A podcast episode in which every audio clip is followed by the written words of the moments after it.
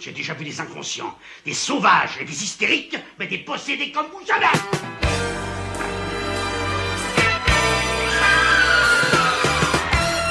Qu'est-ce que je vais devenir?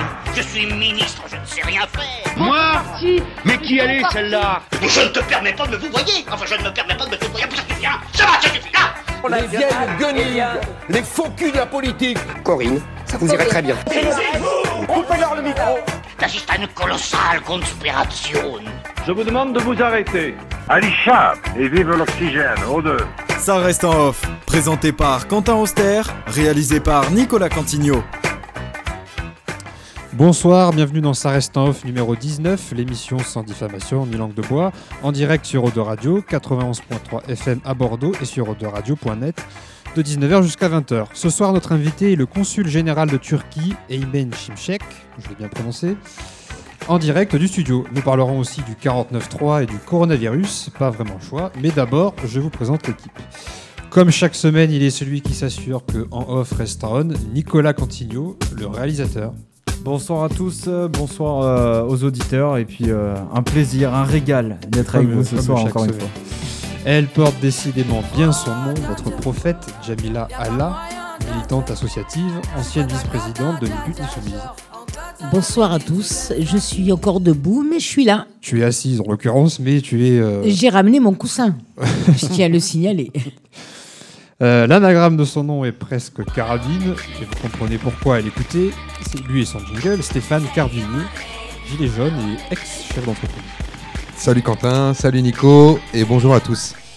Son rêve, c'est l'autogestion. Son cauchemar, c'est Macron. C'est Christine, infirmière. Bonsoir à tous. Alors, chaque semaine, on reçoit une pointure dans son domaine qui fait l'actualité, et il est déjà là avec nous. Donc, tout de suite, on commence avec l'invité de la semaine.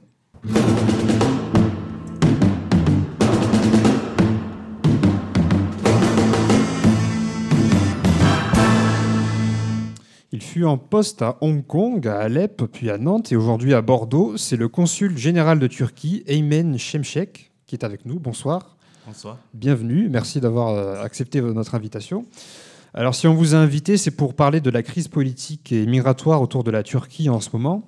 Donc euh, un rappel des faits, le 27 février, 34 soldats turcs engagés contre le régime de Bachar al-Assad sont morts dans des frappes de l'aviation russe alliée de la Syrie. D'ailleurs, le président euh, turc Erdogan doit rencontrer Vladimir Poutine demain à Moscou. En représailles, votre pays a annoncé avoir tué plus de 2200 soldats syriens en 4 jours, abattus par des hélicoptères, des tanks, etc. Dans le même temps, le président euh, Erdogan, qui se dit submergé par les réfugiés, a décidé de leur ouvrir les frontières de l'Europe, fermées depuis 2016, en l'échange de 6 milliards d'euros de la part de l'Union européenne. Et il a dit qu'il les refermera en échange du soutien de celle-ci et de l'OTAN dans son conflit avec la Syrie. Donc, conséquence, aujourd'hui, on assiste à une nouvelle crise humanitaire puisque des milliers de réfugiés affluent vers les côtes grecques, notamment sur l'île de Lesbos, où des militants d'extrême droite les accueillent à coups de barre de fer et où l'armée tente de les repousser vers la mer.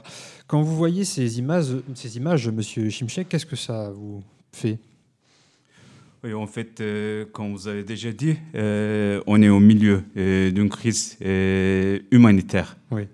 En fait, nous, en Turquie, on avons, nous avons à peu près 4 millions de réfugiés aujourd'hui, dont 3,6 millions de Syriens. Mm. Et maintenant, avec l'escalade à Idlib, nord de la Syrie, Oui.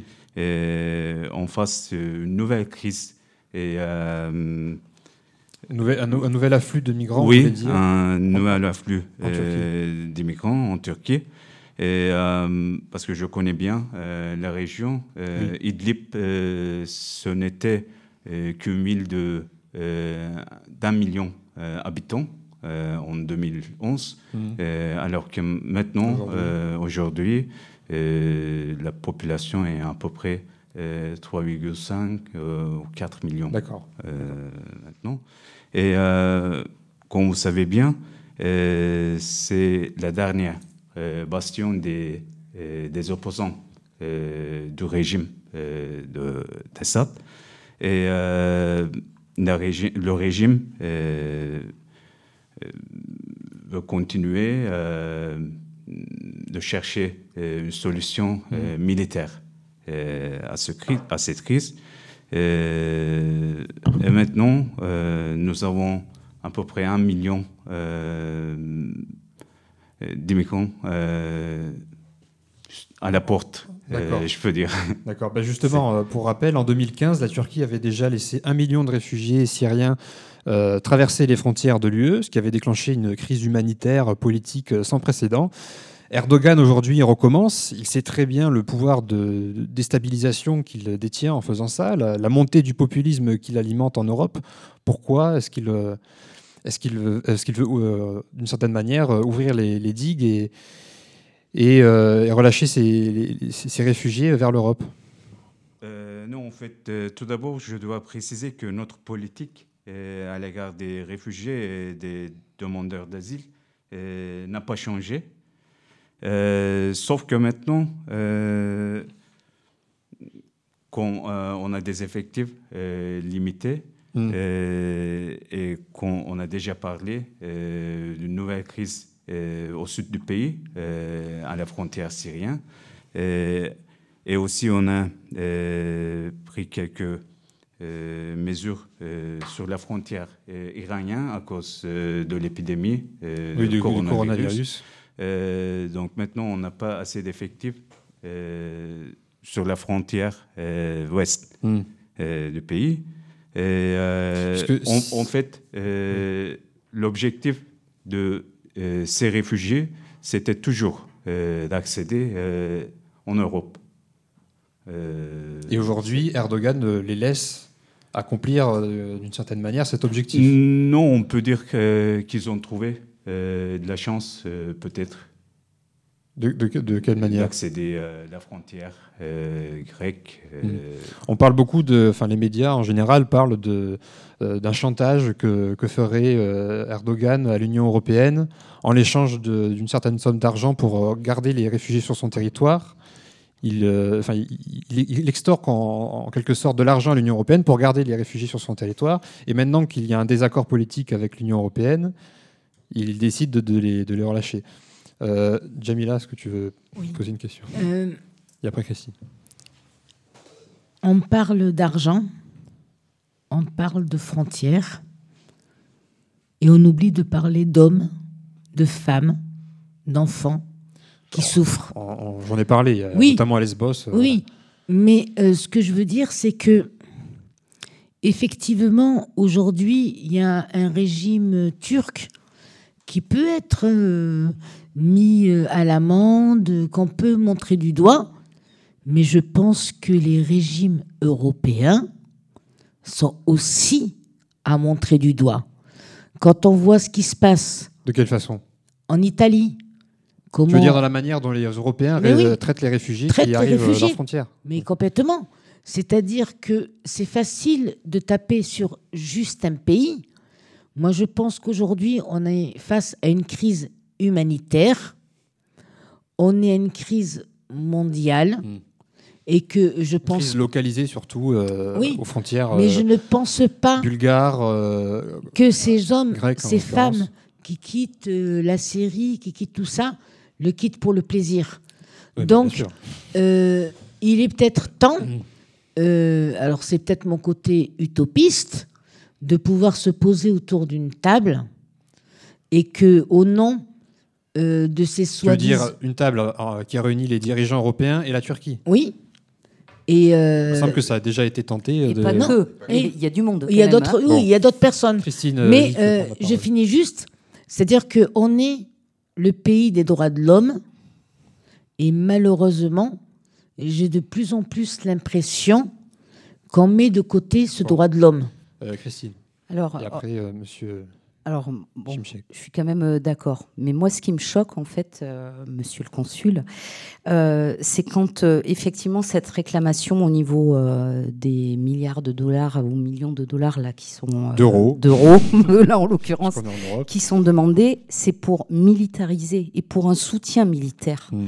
Et ça, je trouve ça plus choquant que si c'était effectivement pour accompagner euh, cette crise humanitaire. Aujourd'hui, euh, cette crise humanitaire, elle a lieu à cause d'un conflit armé et on demande des fonds pour alimenter ce conflit armé encore. On laisse répondre. Moi, c'est comme ça que je le, comprends. Hein. Euh, allez-y, vous pouvez répondre. Bon, euh, je me permets de vous donner quelques chiffres, euh, qu'on en parle de l'argent, sans oublier les hommes, les enfants, les femmes. Et il y avait un accord entre l'Union européenne et la Turquie en 2016. 2016. L'Union européenne a promis de verser 6 milliards de dollars euh, pour aider euh, les réfugiés. Et elle en a versé. Euh, oui, que 3, millions. milliards à ce jour. Oui. Et je repasse les chiffres pour 3,6 millions de Syriens, des réfugiés. Donc, ça fait que 50 centimes par jour. Et cet argent, il est, il est utilisé comment L'argent que réceptionne la Turquie par l'Union européenne? De quelle manière? Euh, Par des organisations euh, non gouvernementales. Les, ONG qui s'occupent des ONG humanitaires, qui euh, s'occupent des. Oui, en fait. Ce sont des ONG turques ou internationales? Ce sont des ONG turques ou des ONG internationales qui sont sur place Qui réceptionnent l'argent Les deux. D'accord.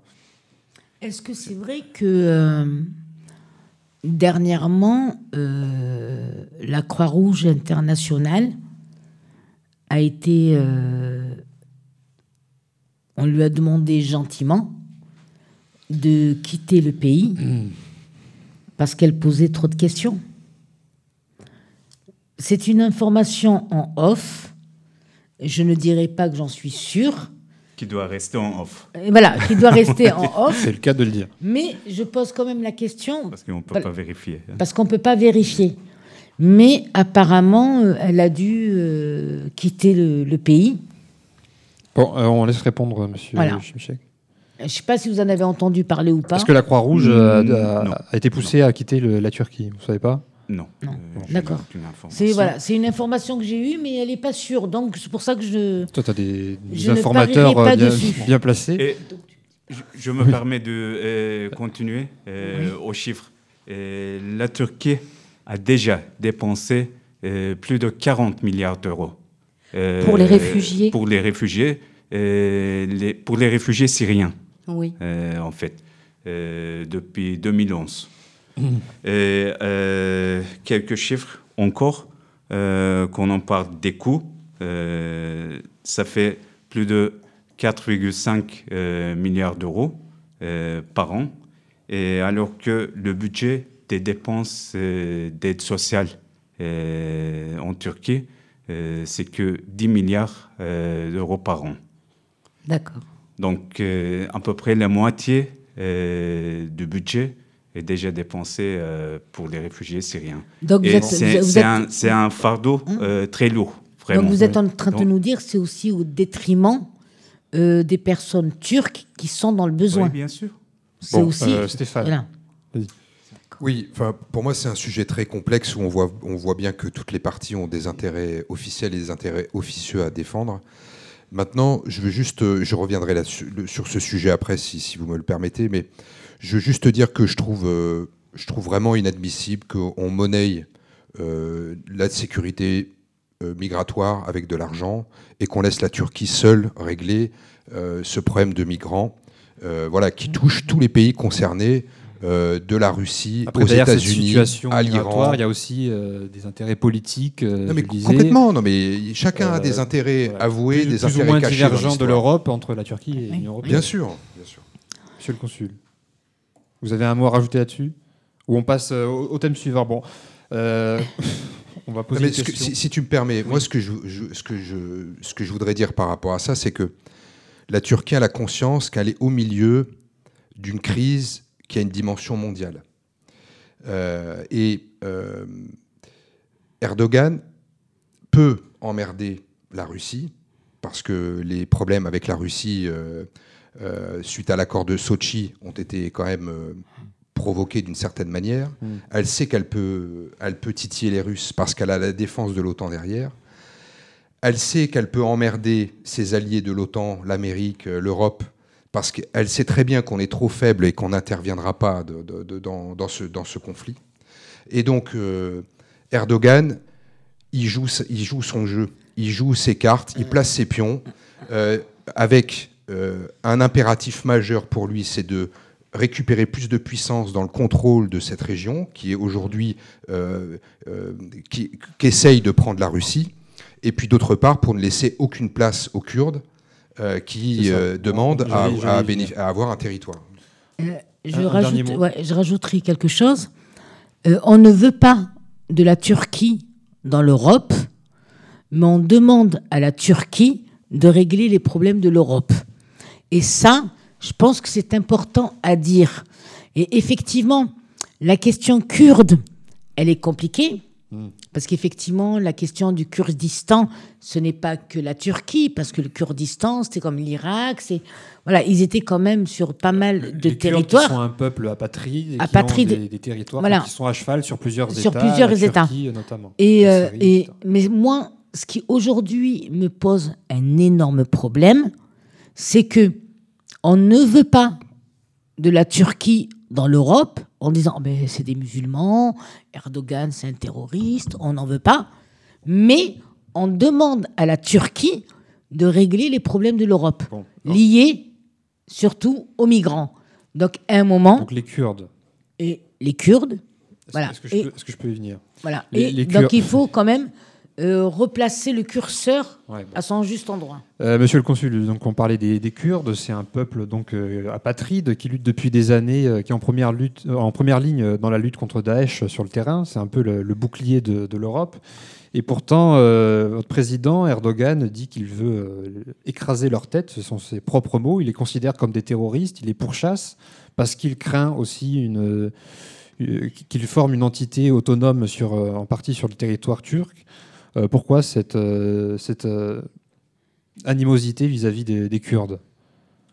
En fait, même si je trouve que c'est le romantisme oriental de lier tous les problèmes aux Kurdes, je m'excuse, mais je ne sais pas comment on passe des migrants. ah non, c'est deux questions différentes, on est d'accord. Mais d'accord. parce qu'il y en avait plusieurs qu'on voulait évoquer avec vous. D'accord. Euh, à propos des Kurdes, entre guillemets, euh, dont vous parlez, euh, le problème, ce n'est pas d'une ethnie, d'une nation, d'un peuple.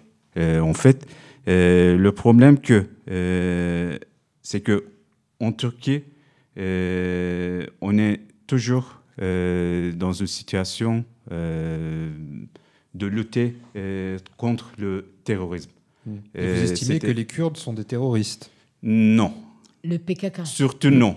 Le PKK, non. le PYG, d'autres. mais ceux qui sont en tête, en ordre de la Syrie, ce sont déjà les acteurs de PKK.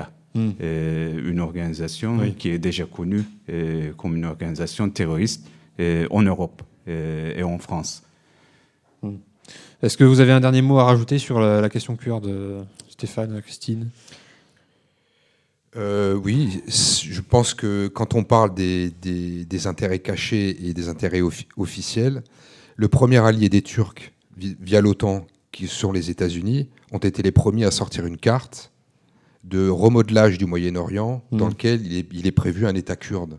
Et ça, je pense que le président Erdogan en est tout à fait conscient. Mmh. Et ça fait partie du jeu politique euh, qui, se passe dans cette région. Vous pouvez bien nous confirmer que ce que craint, euh, la plus grande crainte de la Turquie vis-à-vis des Kurdes, c'est qu'ils forment justement euh, un, territoire qui, enfin, un territoire sur le territoire turc.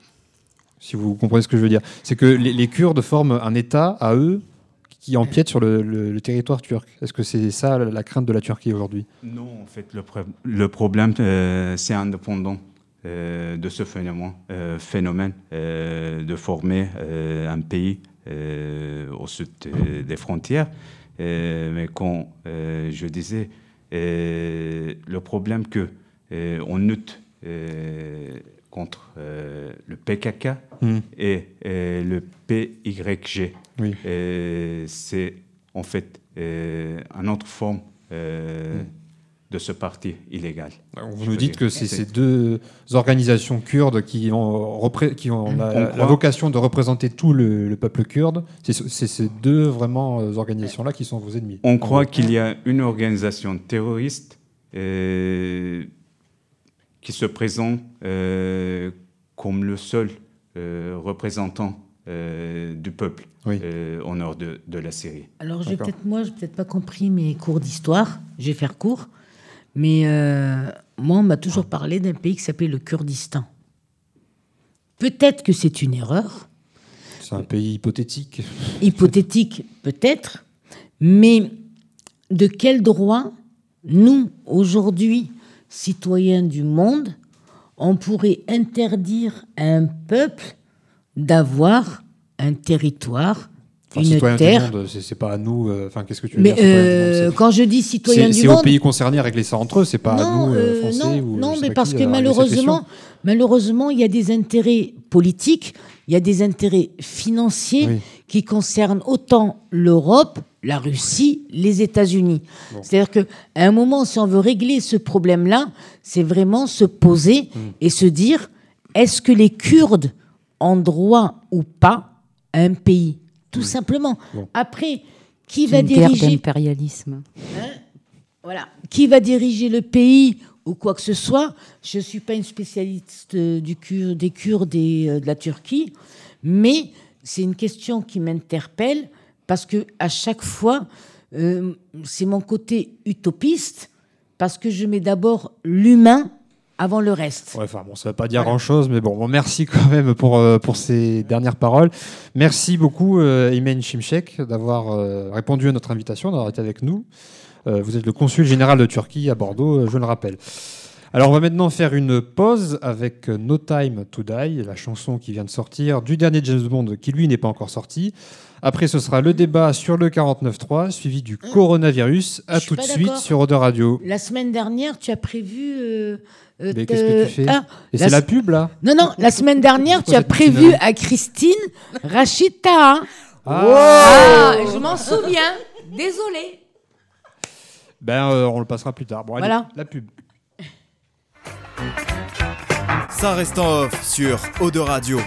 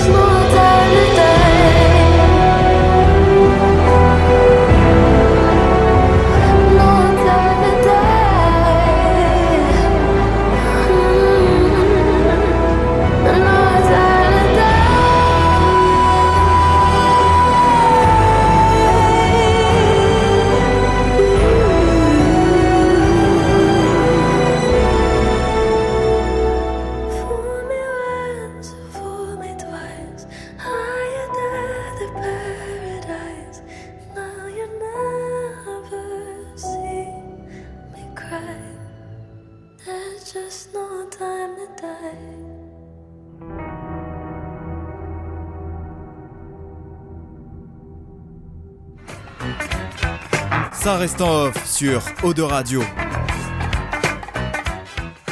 Et c'était Billie Eilish de No Time to Die, la, chanson du nouveau James Bond. James, ah, j'arrive même plus à parler du nouveau James Bond qui va bientôt sortir. Et euh, en ce moment, donc, ça bouscule la bien-pensance et ça me donne bonne conscience. C'est le débat de la semaine.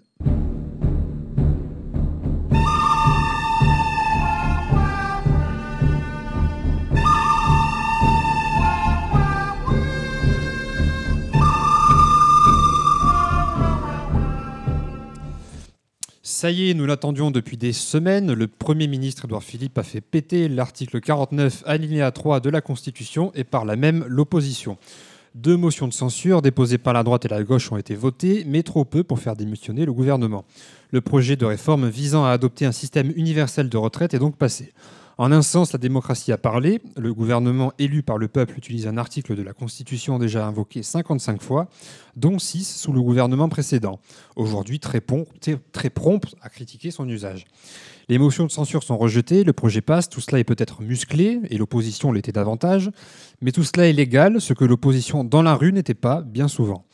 Les règles, les règles du jeu ne sont plus acceptées, la légitimité du pouvoir du président en particulier toujours contestée. Seule issue pour certains, la violence. Si ce pouvoir est une imposture, renversons-le. La rue devrait décider et non plus l'État.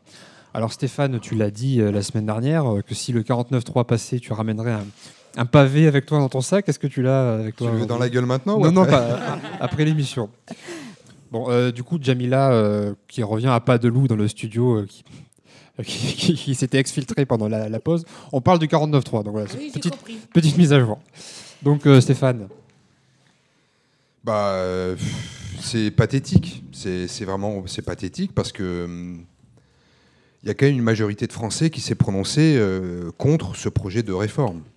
bah, ça, est-ce qu'on le sait justement? Bah, tous les sondages le confirment. Il y Je a, crois que, je crois que c'était 60%. Exactement, ou- 60% Oui, c'est ça. des gens qui sont pour une réforme, mais également 60% qui sont contre cette réforme. Parce qu'elle Comment manque. c'est possible arithmétiquement Mais non, il y mais, a un mais problème. si, bah, non, mais, il y a bien sûr un peu de nuance. On peut pas euh, être à la fois pour et contre. euh, Mais pas du tout, mais elle manque, elle manque totalement de visibilité, elle n'est pas financée. euh, Non, mais c'est qu'elle soit- c'est ext- c'est extrêmement euh, euh, opaque comme, euh, co- comme, comme non, projet. qu'il qu'il ait alors des qu'il est- lacunes, ce projet, on est d'accord, c'est pas ça la, non, la mais question. il, est que- ext- il est trop structurant pour le pays pour, pour, pour laisser tant de- d'aléas, tant de- tant d'incompréhension et de, et de passer en force. Moi, ça me démontre une chose, c'est que le gouvernement et Macron, ils décident, ils appliquent la, po- la politique qui leur est imposée par l'Union européenne contre la volonté du peuple français. Entre parenthèses, Thomas nous écoute et il est choqué que tu veuilles me balancer un pavé dans la tronche. non. Christine. Je suis un pacifiste. Oui, alors moi je voudrais euh, juste dire quelque chose là sur, cette, euh, sur ce fameux 49.3. Oui. Alors oui, euh, Quentin, d'abord, effectivement, 60% des Français sont tout à fait d'accord du fait qu'il faut une réforme. Ils en sont conscients. Mais effectivement, celle qui est proposée n'est pas du tout adaptée à la situation.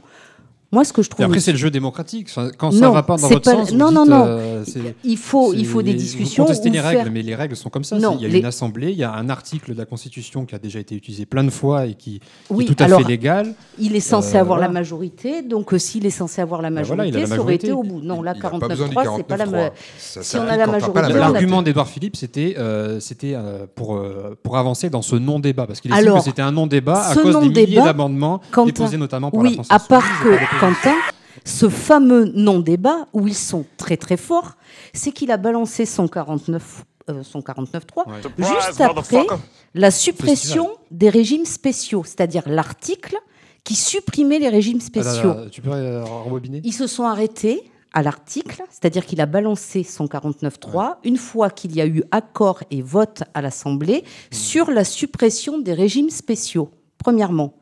Et juste avant, les articles de discussion sur le calcul du point et sur l'âge pivot, ce qui justement pose problème. Dans, cette, dans cette réforme, c'est ce point noir qui pose problème. Et quand on a un gouvernement qui nous dit ça sera réglé par ordonnance, j'appelle pas ça une... Bah, parce qu'ils estiment qu'il y a un non-débat et que peu importe ce, ce qu'ils fassent, bon, ils ont la majorité, ils ont le droit euh, et le Moi, devoir même de faire ce pourquoi ils ont Non. été élus et que l'opposition bloque systématiquement toute euh, tentative de progression. euh, Pour moi, les deux côtés sont. euh, ils n'ont pas joué le jeu démocratique ni d'un côté ni de Ni l'autre. la majorité, Ça, ni on- l'opposition. On est d'accord. On est d'accord. euh, tous les amendements qu'il y a eu, euh, quand c'est pour déplacer une virgule ou reculer euh, d'une année, puis d'une année, puis d'une année, on est tout à fait d'accord que c'est lui pas nécessaire. Qu'est-ce qu'il y a? Euh. Alors, nous. Nico, arrête derrière ta vitre. hein. Je crois que tu l'as perdu. Bon, allez, euh, on revient vers toi. Ouais. Tu veux finir non, mais après tu as- Jamil euh, enfin, est-ce que tu as compris ce que je Ah voulais non, dire? C'est-à-dire qu'en fait, je bon, trouve qu'ils ont été, ils ont été très très forts en fait dans la manipulation sur ce coup-là. Ouais, Parce bon. qu'on a eu droit à un- quand même un gros cirque au niveau de l'Assemblée les 15 derniers jours, et ils ont balancé ce 49.3 juste au bon moment. On a supprimé les régimes spéciaux et tout bon le reste n'est pas fait. Euh, Jamila.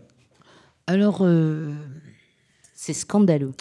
Je ne suis pas une spécialiste euh, des retraites Institutionnel. et constitutionnelles. Je trouve que quand on utilise le 49.3, c'est qu'on n'a aucune réponse à donner au peuple et qu'on fait passer les choses par la force. On peut, on peut l'interpréter différemment, justement Oui. que c'est une réponse pour le peuple Oui. qui est bloqué par euh, l'opposition euh, oui, mais c'est politicarde Pour- avec non. ses amendements. pour moi, c'est que euh, on n'est pas capable de donner une véri- véritable réponse au peuple. Est-ce que vous pensez que Euh, ça va générer des nouvelles euh, violences sur, euh, Eh bien, on a déjà vu euh, ce qui s'est passé. pavé euh, toi, Christine, tu as fait des menaces la semaine dernière. Tu as dit attention, si c'est 49.3, euh, ça va barder. euh, Mais je pense que ça continue effectivement. ça va générer des, des nouvelles violences Mais euh, on a vu ce qui s'est passé devant l'Assemblée nationale. euh, ça, c'est ce qui s'est passé un peu Oui, mais bah, à Bordeaux hier, enfin bon, des violences, c'est pas des violences, mais il y avait une manif. euh, Non, mais euh, il y a des alors, manifs impro- euh, improvisés un euh, peu partout. qui, qui sont euh, déclenchés qui dit manif dit pas forcément violence. Faut mais arrêter de considérer Non, les dit- manifestants comme étant des êtres violents. Des, des violences. J'ai dit il y a eu des manifs Oui. spontanés qui se sont Voilà. Euh, ça veut dire que si c'est spontané, c'est que les gens se sentent concernés. Hmm. C'est-à-dire que tu ne descends pas dans la rue comme ça spontanément si ce qui se passe ne te touche pas au plus profond de Hmm. ta chair.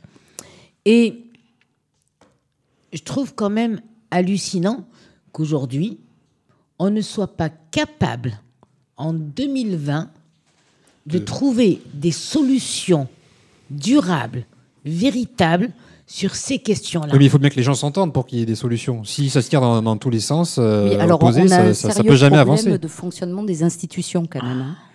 Donc c'est la, la cinquième République qui- qu'il faut foutre à la poubelle. Ouais, euh. il faudrait là, peut-être euh, passer à la sixième.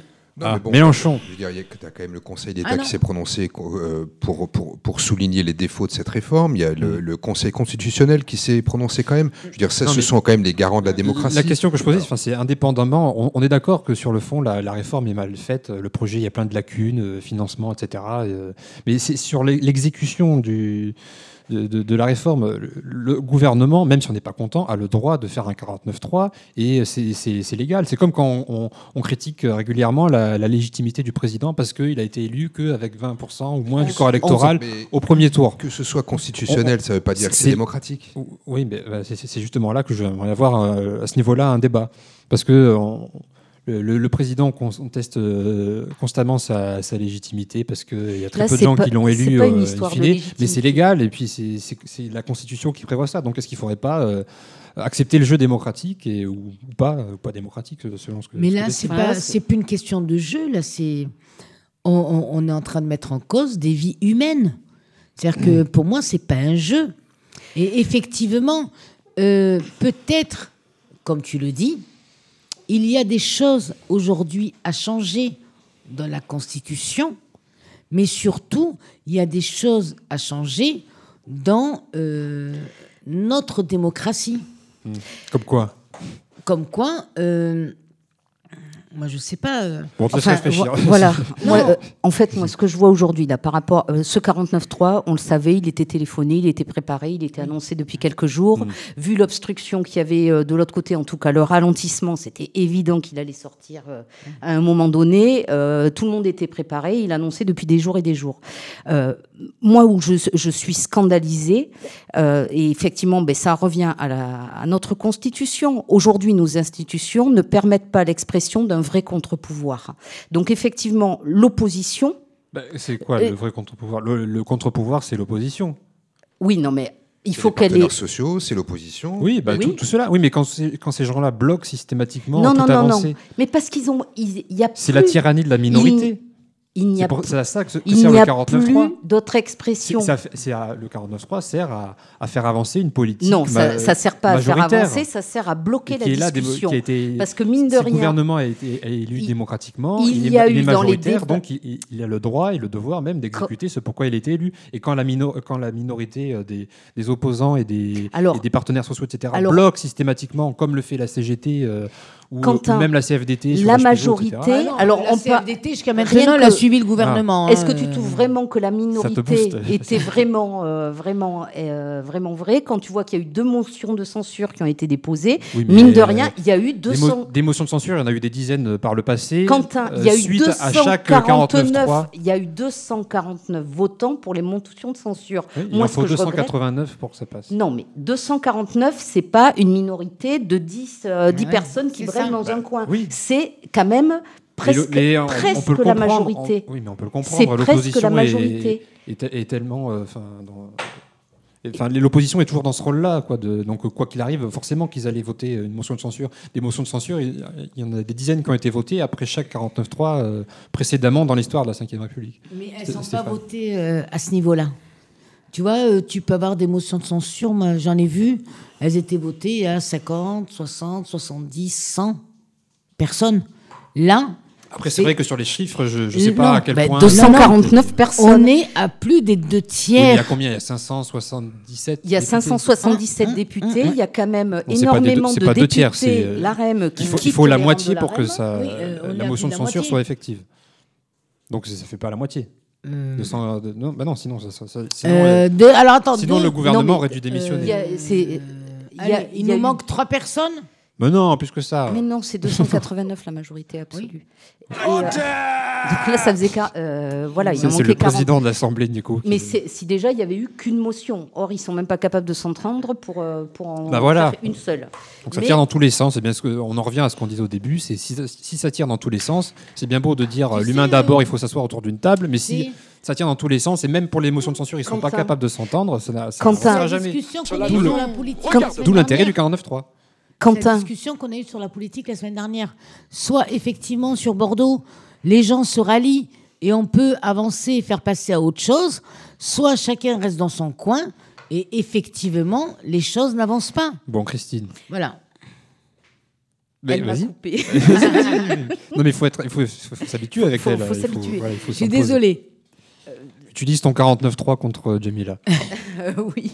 Euh, non, laisse tomber. euh, Bah quoi, ah, non, vas-y, Stéphane. c'est tout. Ah, moi, je trouve vraiment triste que à la fois l'opposition puisse pas jouer son rôle à l'Assemblée, que les partenaires sociaux ne puissent pas avoir un débat, des discussions constructives avec le, le Mais pouvoir. ils ont des discussions. non, ils C'est jouent juste pas leur sont rôle. pas Les partenaires sociaux, et Ils sont son- trop, ils sont trop euh, Ils sont radicaux. trop clivants, ils sont, Ils sont trop trop- radicaux. On est d'accord. Voilà. C'est pour ça que ça avance mais- pas. Si- S'ils étaient plus euh, On est d'accord. conciliants et réformistes On comme l'était euh, autrefois la CFDT, c'est- un, je trouve qu'il y a quand même un fait établi, c'est que la majorité de la population française s'est exprimée contre cette réforme et que le gouvernement ne l'écoute pas.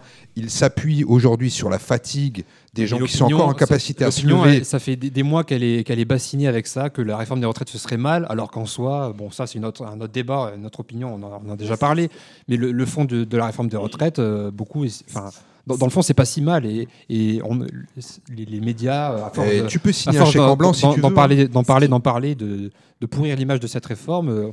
Euh, a fait que dans, dans l'esprit des Français, euh, ça a une image. Juste une chose encore. Aujourd'hui, il y a un outil qu'on n'utilise pas assez, c'est le- les, les pétitions. Il y a des sites internet aujourd'hui qui permettent à la population française de s'exprimer, de donner son avis. Il y a des pétitions qui ont été lancées, notamment sur le site change.org, pour contester l'utilisation de ce 49.3. Moi, j'invite tous les gens qui sont contre ce projet de réforme à aller signer ces pétitions et dire au gouvernement ce qu'on pense. Bah, S'il y a si peu de signataires à ces pétitions, c'est que dans le fond, il n'y a Ah peut-être pas autant de monde euh, qui, qui est opposé. Il y en a pas peu. Bah, sinon, on, on entendrait parler de ces, de ces fameuses pétitions. Ça va venir. Voilà, Oui. pas, pas encore, bah, ça fait euh, Bon. deux jours déjà.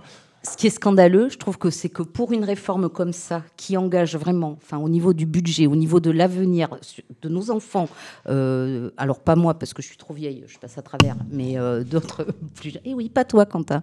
C'est dommage, voilà. Toi, donc toi, tu y es. Moi, je suis en La- l'eau, euh, le discours d'Édouard Philippe a quand même été si on continue comme ça, on finira au mois de juin.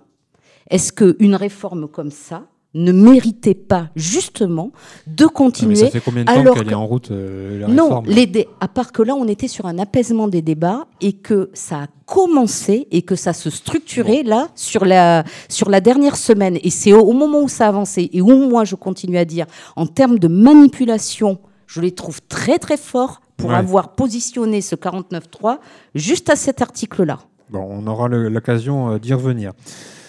Certains font les questions et les réponses. Moi, je pose la question, vous me donnez la réponse. C'est tout con, c'est la question de la semaine.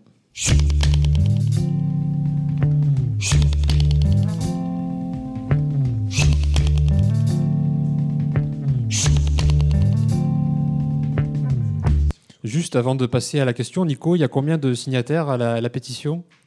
Alors, il y, a- il y a plusieurs pétitions, mais celle où je vois qu'il y a plus de signatures, c'est euh, 51 993 et ça fait que augmenter. Et elle a euh, été lancée quand En la trois- il y a seconde trois jours. C'était il y a trois jours, effectivement. Ouais, bon. Voilà. Ah ben, euh, trois jours. C'est- C'est pas ouf. hein, non, bref.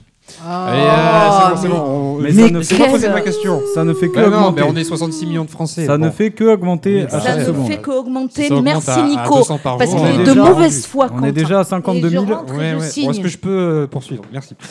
Alors, pour un virus made in China, il est plutôt costaud. Mm. Le Covid-19 ou coronavirus n'en finit plus de faire psychoser notre pays déjà malade. La grippe fait jusqu'à 650 000 morts chaque année dans le monde, le corona près de 3 000 à ce jour, à la différence qu'il est environ 10% plus létal que la grippe saisonnière, soit, ne nous affolons pas non plus, 2,3% de taux de létalité. Alors j'avais d'abord formulé la question comme suit. Coronavirus, la faute à Macron, puisque je sais que vous ne portez ni l'un ni l'autre dans votre cœur, mais je pourrais la poser de plein de manières différentes. 49.3 et Corona, coïncidence, alors que le gouvernement se lave les mains, si j'ose dire, de cette satanée réforme. Y a-t-il deux poids, deux mesures quand on voit que les petits marchés ferment, mais que les supermarchés, eux, restent ouverts? Ou encore, est-ce que l'on n'assiste pas à un degré supplémentaire d'infantilisation de la société qui, comme les enfants, panique à la moindre alerte et se fait dire par le gouvernement, comme ses parents, d'éternuer dans son coude et de se laver les mains? Qu'est-ce que, qu'est-ce que vous en pensez? J'ai quelque chose à vous faire écouter. Ça dure 30 secondes. Non mais c'est quoi? C'est une mutinerie aujourd'hui, on me laisse plus le... Vas-y. Information coronavirus. Ah non, non, non, non, Pour vous stop. protéger et protéger Stop. les autres du Non, coronavirus. mais c'est important. Adoptez ces gestes Oui, bah, les, gens les, les- entendent ça tous les jours euh, Continue. en dehors de l'émission. Donc, euh, est-ce que, bah, justement, infantilisation ou pas euh, avec, avec Euh. ces, ces campagnes de C'est un spot qu'on a Alors, officiel. euh, sensibilisation voilà. Vas-y, ben moi, euh, alors, euh, infantilisation, ben, il y en a certains qui disent Ouais, quand même, euh, ils nous font des pubs, là, ils nous montrent comment nous laver les mains. Ou... Moi, je prends, euh, en tant qu'infirmière qui fait de l'éducation thérapeutique, euh, je le prends pas si à la légère que ça. Mmh. Il y a énormément de gens qui ne savent pas correctement appliquer des gestes de prévention. Et je redis, le Covid, c'est pas du tout la maladie en soi qu'il qui, qu'il faut craindre. C'est l'afflux de malades d'une euh, trop rapide dans nos hôpitaux. C'est surtout ça. En fait, c'est c'est la vitesse de transmission et pour la prise en charge des malades. C'est pour ça que ce sont juste des gestes de prévention à ralentir. Donc infantiliser, je crois pas. Moi, je crois qu'il vaut mieux rester naïf et euh, je trouve ça plutôt bien parce que si on ne le fait pas et qu'effectivement on est dépassé, on saura le reprocher. Je pense qu'il vaut mieux faire ça que ne pas le faire du tout. Après, il ne faut pas non plus augmenter euh, la psychose ambiante. Oui, voilà, c'est ça. Euh, voilà. Jamila, tu as la parole. Euh, moi, j'ai un coup de gueule à faire. Vas-y. Donne- Excusez-moi. donne un Ouais, pas coutume. Ouais. J'avais contacté un médecin Ouais. dont on m'a donné Ah les références, qui s'appelle, euh, pour pas le nommer, Karl Moliex. Pour pas le nommer. Voilà. Karl Moliex, donc les auditeurs vont aller voir sur Google. Voilà. Ça s'écrit Euh, comment, Moliex? Euh, M-O-L-I-E-X-E, D'accord. qu'on m'avait conseillé parce qu'il est spécialisé de la question. Et donc? Au téléphone, il m'a dit c'est avec un grand plaisir que je viendrai à la radio et tout ça. Mhm. Il a contacté mon pote médecin et je vous lis le message. On va encore se faire des ennemis, c'est bien. Mais écoute, On j'assume. n'avait pas assez avec l'UPR déjà. Voilà. Merci d'avoir donné mon tel à ta copine de Radio Haute-Garonne. Je ne vais pas non plus faire toutes les petites radios locales. La prochaine fois, tu prends les coordonnées, tu me les transmets. Si ça ne vaut pas le coup, je ne me déplace pas. c'est bien placé. Et- Bon, ben, on va, oui, bon, c'est pas. on Non, va- On va pas C'est- épiloguer c'est sur c'est ce pas monsieur. euh, important, mais je qui méprise notre petite radio locale. Voilà. Euh, On le Euh, méprise Je pareillement. me suis quand même permise de lui envoyer la vidéo de l'UPR. Voilà, de François Asselineau, on a fait Voilà. 27 000 vues. Voilà. euh, Et en lui disant, pour une nouvelle. petite radio, tu Ouais. as loupé quelque chose. Toujours mon pavé dans Voilà. le sac au cas Hein où. voilà. Mais c'est pas. Bon, sinon, on pas- va reprendre sur le, sur le débat. c'est pas dit, important. Ce genre de spécialiste est quand même euh, très demandé en ce moment. Et pour une fois que nos médias mainstream font quelque chose euh, qui peut avoir. euh, Donc tu estimes que finalement, ils alimentent pas la psychose et qu'ils font bien de- d'inviter des, des médecins euh, sur tous les plateaux pour en parler euh, non, pas sur, ah, ah, pas- pas sur tous les plateaux. Ils n'invitent pas des médecins sur tous les plateaux. Bah, si. Alors, euh, moi, Moi, je- je- ce que je trouve. en continu, Ah, on les JT. en permanence. Oui, Ouais. alors moi, ce Ah que je trouve très bien, ce sont les petits spots publicitaires qui sont faits, euh, euh, un petit peu récurrents. euh, voilà, c'est c'est vraiment de l'apprentissage et de l'éducation. Après, euh, ben, ces médecins-là, il ferait mieux de venir détendre les gens. Et euh, euh, plutôt le, le- justement lever le bouclier en, euh, moi, en j'ai vu expliquant qu'il n'y a Pelou- pas de. J'ai vu Pelou en interview. Patrick euh, Oui. Pelouet, Ouais. le- l'urgentiste de. Charlie Hebdo. Voilà. Et qui expliquait que euh, tous les gens qui se jetaient sur les masques, il disait que logiquement, pour que le masque soit efficace, faut le changer toutes les 3-4 heures. Oui. Donc, ça ne sert à rien. Il y a des Si- gens qui se, ra- qui se fabriquent des masques en papier parce qu'ils sont Oui. paniqués de ne pas en trouver en pharmacie. Oui. Ouais, mais bon. Il y a Mais- des pharmacies qui pratiquent des Voilà, prix. euh, voilà. Et, C'est comme les euh, cours du pétrole, comme il y, a- il y a moins de gel ça. hydroalcoolique, ça, ça monte, il y a des flacons à Et, 50 euros des euh, fois. et- et il expliquait que effectivement, euh, les personnels de santé, c'était normal qu'ils soient équipés, parce qu'effectivement, ils ont affaire, on ne sait pas, Mmh. aux malades. Mais par contre, la psychose de dire aux habitants d'avoir un masque. Mais personne pas- ne dit ça. dit ça, Euh. Personne ne dit de porter un masque. La, les seuls, la, la seule prévention qui est faite, c'est une prévention sur le lavage de mains Oui. et sur le fait justement de tousser euh, dans son coude Ouais, ou ouais, d'utiliser ouais, ouais. des mouchoirs en papier pour simplement éviter, si on est malade, de propager. Euh, voilà. Bon, pour revenir à un esprit un peu plus polémique dans, dans l'état d'esprit du débat euh, précédent, est-ce que vous pensez que c'est une coïncidence, le 49.3 euh, Alors Une non. coïncidence bien heureuse Non, non. Et un samedi après-midi à euh, 18h, ici et là en fin de manif gilet jaune, euh, sur, enfin, tout, tout ça, c'est extrêmement mêlé. Il ne faut pas oublier qu'on a aussi les municipales qui s'approchent à une semaine, donc ça brouillait Mm. aussi un petit peu le, médi- euh, le, le débat. Et euh, oui, bah, tout ça, c'est que. Après, hier, on a entendu aussi parler de- du droit de retrait exercé par certaines professions. Je pense au Louvre, les, les, les employés du musée du Les Louvre chauffeurs qui de se bus sont aussi. euh, retirés. Pour finir, maintenant, ils, ils repartent travailler alors que bon, le coronavirus est toujours là. Bon, est-ce que c'est pas une manière de. Est-ce qu'ils, d'une certaine manière, ils sont persuadés qu'ils n'auront pas de retraite un jour? Eh ben, Ils se disent ben, on, va, on va exercer notre retraite euh, en ce moment. Est-ce Eh que ben, c'est, moi, est-ce que c'est pas un combat politique? Est-ce que, Moi, je me dis sous couvert que- de euh, prévention au coronavirus? Les Gilets jaunes ont été notamment. pacifistes et heureusement qu'il y a le coronavirus parce que c'est lui qui va prendre le relais. Parce que pour faire. euh, pas réussi la grève générale. Ah, donc tu penses que c'est un. un Eh ben, bon c'est très bien, les gens ils vont rester gens, en euh, grève chez eux. Ne travaillent pas, Stéphane. Et moi, par contre, je voudrais juste rebondir parce qu'on parle Je vais utiliser mon 49.3 pour, du- euh, on parle du Covid. pour squeezer euh, Jamila. Il n'y a pas de souci. Euh, mais que- combien de morts aujourd'hui de la grippe traditionnelle, la grippe Oui, oui. Non, mais ça, Environ je l'ai 10 dit. 000 en France. Voilà. De- de- Il y, en a, en il y en a poste. 8000 par an en France Voilà, et euh, jusqu'à et- 650 000 dans le monde. Mais la seule différence, c'est que euh, le Ça taux de mortalité du- de la grippe saisonnière, c'est de 0,2 à 0,3 Oui. Et celle du, du Covid, c'est 2,3% Hein? Ça ne se propage pas de la même manière. C'est à, peu près euh, la même chose, la, Si, la si. contagiosité. C'est juste le, le taux de létalité qui change. euh, Voilà. Mais ça reste quand même extrêmement Oui. marginal. Euh, 2,3 de taux de mortalité. Il faut savoir que les, prochains, les, les premières victimes, c'est déjà des personnes qui ont des pathologies. Oui, bien sûr. les Voilà. âgés, euh. C'est, euh, et- mais oui, mais on a que vous allez l'impression. laisser parler, le- parler euh, Stéphane parce Oui, que c'est le- oui, oui. Euh, vas-y, le- le, Stéphane. patriarcat, s'il Moi, vous plaît. c'était juste on- pour on est dire un peu en que minorité. tu as certaines personnes qui n'ont pas de pathologie, qui sont des porteurs sains et qui, voilà, il leur arrivera rien. Voilà. Vas-y, Stéphane. À toi, Stéphane. Ben oui, ce que je voulais juste dire, c'est que moi, je n'ai aucune critique à formuler à l'encontre du gouvernement sur la manière dont il gère la crise. Oui, On peut enregistrer Je- cette, euh, je cette phrase, on non, la Ils font bien leur boulot, c'est transparent. On a un système de santé qui est extrêmement performant. Et je trouve qu'il ne faut pas prendre ce genre de- d'atteinte à la légère. Parce que euh, même si ce virus-là, il n'est il est pas très dangereux au final, euh, on a quand même aujourd'hui des laboratoires qui ont estimé à, à peu près 300 000 le nombre de virus qui sont pas identifiés et qui peuvent, qui peuvent se transmettre à l'homme, que nos interactions avec la nature, notamment le, le défrichage mas- massif, euh, risquent de, de- de provoquer euh, des épidémies qui sont bien plus graves. Souvenons-nous, il y a quelques années, du MERS Corona, qui lui avait un taux de létalité de 30%. Et donc, il ne faut pas prendre ce genre de sujet à la légère. Et je trouve que la façon qu'a le gouvernement de concilier sécurité des citoyens et maintien de l'activité économique est quand même relativement performant. Voilà. Comme quoi, ce gouvernement On ne peut pas si- que leur taper si- dessus. Mais non, Non, mais il mais faudrait- on est d'accord. Moi, je te On dis, je trouve qu'il gère bien la crise. hein. Vas-y, Nico. Ouais, je Ça tenais à dire, moi, que euh, c'est vrai que depuis que Olivier Véran a été nommé euh, ministre de la Santé, moi, je trouve ça encore plus transparent que quand c'était Agnès Buzyn. Et, Bon, après, euh, on n'était pas au même stade de la crise quand Buzyn était encore. Pas en au même stade, euh, mais c'est plus transparent. C'est vrai que ça peut gêner certaines personnes parce que c'est souvent euh, à la télé, dans les médias, euh, on en parle beaucoup d'ailleurs. euh, mais, euh, mais en attendant, je pense que c'est d'utilité quand on voit que Ah ben, avant, avant que ça dérape, d'autres virus ont fait 30%.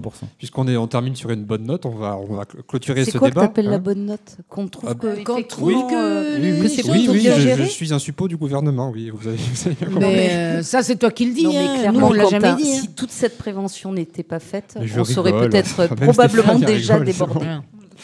Bon, allez, si vous avez une culture musicale et une culture tout court, n'est-ce pas, Stéphane? Ou du moins que vous suivez, euh, pour la culture musicale, hein, ou du moins que vous suivez l'actualité, vous devriez vous en sortir. Ça s'appelle le blind test de l'actu. Je peux tricher. Eh bien, le jingle, euh, on se réveille.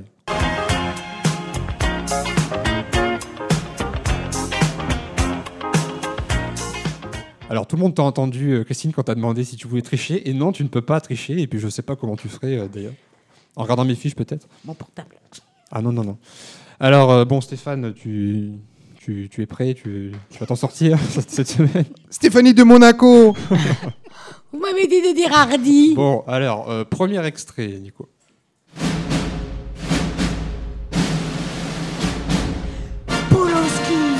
Oh, bravo D'emblée, euh, ouais, c'était ça. Bah, Bah, c'était, enfin, Trop les- facile. hein. Les Césars en général. Vas-y, et, euh, fais-moi et la- la Polanski. deuxième. Et les- la musique suivante, tu, si tu peux la passer. Voilà, c'était le- la musique du pianiste, le film de Polanski. Tu peux rajouter du son, s'il te plaît? On rajouter du son, D'ailleurs, c'est vrai le morceau de piano qu'il y a dans le pianiste là qui joue à un moment, euh, c'est c'est un- C'est fabuleux, ah, ouais. fabuleux. Moi, je l'ai ouais. pas vu, ce film. mais, Ah, il est Ouais. magnifique. hein. Comme quoi, peut-être qu'il faut, il faut séparer l'homme de l'artiste. Tout n'est pas à euh, jeter. Ouais, bon. Bon, sinon, on, on serait obligé de jeter à la, à la poubelle la moitié des auteurs français et de pas les lire. hein. Quand on Et sait- sur- et la quand on sait ce moitié des fait. politiciens français. Oui, et puis euh, des, des gens normaux, quoi. Quoi Non, si c'est pas les trois quarts. N'importe quoi. Bon, euh, suivant. Bon, je suis obligé de recycler, hein, parce que des fois, j'arrive à pas. Ah, Bon, monnaie, monnaie, la, monnaie. la Turquie. Euh, Non, non, mais euh, en- c'est un truc que j'ai déjà utilisé la semaine dernière, si vous vous souvenez bien. Oui, euh, Et c'est la Fillon. même- et c'est Ah. pour la même actu, Fillon, bravo. Fillon. Fillon ou Balkany, parce que Oui, double actu Ouais, cette ouais, semaine. euh, Il Fillon, Balkany, là, oui, aujourd'hui, ouais, ouais. Ouais, il y a Ouais. des- c'est le gang des qu'il a pris tricheurs, aussi. Balkany. Il a pris 4 ans, dont Ouais. un an de sursis, Ouais. et sa femme 3 ans. Ouais. Ah, quand même. Et je résiste pas à l'envie de vous passer l'extrait euh, suivant, le, le deuxième indice. Vas-y. C'est une menteuse. Elle ment en allemand. Cet enfant est un faux témoin. Warum nicht? Ich habe nicht. Elle et moi, nada, nada, jamais, rien. Majesté, das ist eine kolossale Konspiration. Voilà, vous avez reconnu le- l'extrait du, du générique et Louis de Funès dans La folie des grandeurs. euh, voilà, c'était un indice euh, menteuse, c'est pas moi. Voilà. Bon, euh, extrait suivant. Un peu plus subtil. Est-ce que vous reconnaissez? Est-ce que vous reconnaissez C'est musique Morricone, ça. Bravo, t'es en forme ce soir. Bravo, Jamila. Stéphane. Ah, moi, je suis dans les vapes. Ennio Morricone, et c'est la musique de quel film? Euh, On n'a plus de son? Non, non, non. Bon, si tu veux. C'est Déborah. suivant, c'est-. Déborah quelque chose, euh, le Ah, film? Il n'y a plus rien, tout part en live. Tout Euh, part en donc, le, premier, le premier extrait, avant que Nico ne balance malencontreusement celui-là que je, sans que je lui dise, c'était Once. Upon a Time in America de Sergio Leone. Donc voilà, et maintenant tu peux passer l'extrait suivant. que la réponse a été donnée. C'était quoi Euh, Il n'y a rien du tout qui a été donné. hein. C'est une erreur de ma part. Vous avez compris que c'est. euh, Aux États-Unis, oui. Ah, les États-Unis. Alors Thomas qui nous écoute a trouvé la réponse C'est déjà. pas vrai. Ah, Tais-toi, euh, t'es moi, les t'es pas là. élections, euh, c'est Comment ça, le Super Tuesday euh, Oui, bah voilà. D'accord. C'est pas compliqué. C'est- Enfin, euh, les, les- les élections, enfin, les, primaires démocrates en général, euh, la, la résurrection de Biden, euh, ouais, la, ouais. la démission de Buttigieg, euh, si je le prononce bien, euh, etc. Jet. Le candidat démocrate. Euh, extrait suivant.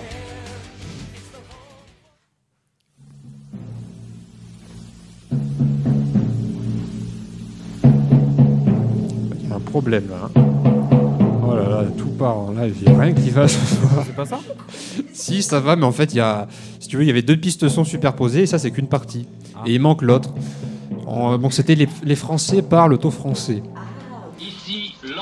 Ah, c'est le film de De Gaulle. Bravo. Ah bah tu vois, tu vois Stéphane. Ouais, et l'extrait suivant, du coup, tu veux le passer?